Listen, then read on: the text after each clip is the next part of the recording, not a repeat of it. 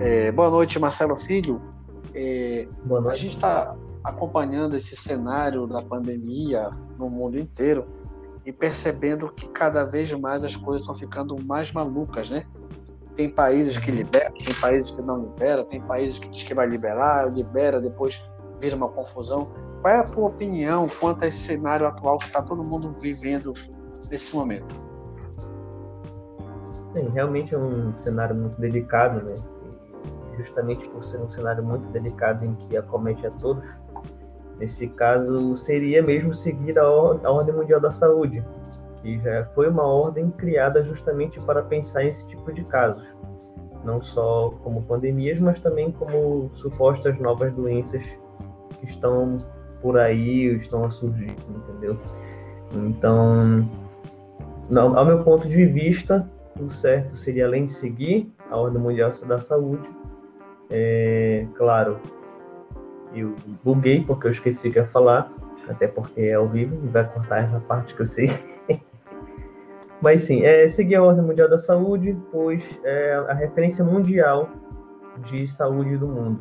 Grandes empresas, grandes países é, investem nela para que justamente a gente tenha um retorno é, quanto a diversos tipos de, de situações em que envolvam a saúde, não só como pandemias, mas também já, já li sobre que também ajudam com a, tec, a própria tecnologia né, que é aplicada na, na saúde no dia a dia.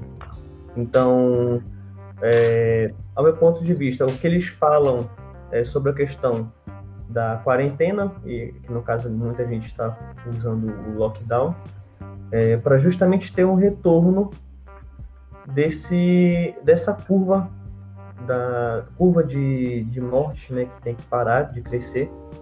E a melhor solução é essa, a curto prazo, né?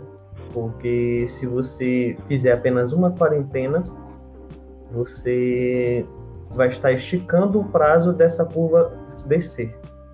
Então, de acordo com eles, é, a melhor forma mesmo é fazer a, o lockdown, né? Que é como se fosse a quarentena de todos, né? Não é, não é de uma parte da população.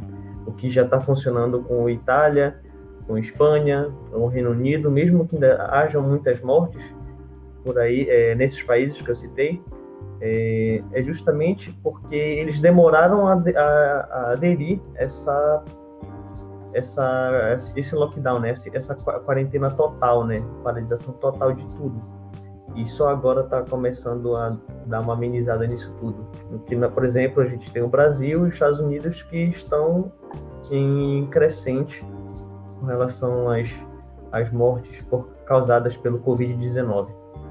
E se não tivermos, não, não pensarmos, né, não, não agirmos o quanto antes, a gente vai estar uh, fadado a ter um rumo parecido com da Itália e, da, e da, do Reino Unido, que são países que começaram com mortes diárias assim recordes.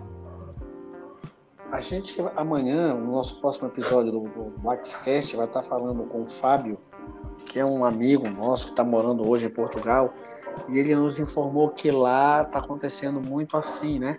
Eles, na realidade, eles têm estão 40 dias na nossa frente em relação a esse cenário do Covid-19, onde ele vai amanhã falar com a gente, no, como eu estava te falando antes, dizendo justamente essa questão de que lá o governo já começa a liberar as pessoas, mas lá existe uma cultura social de se importar. Então, está todo mundo usando máscara, as pessoas estão respeitando o distanciamento social.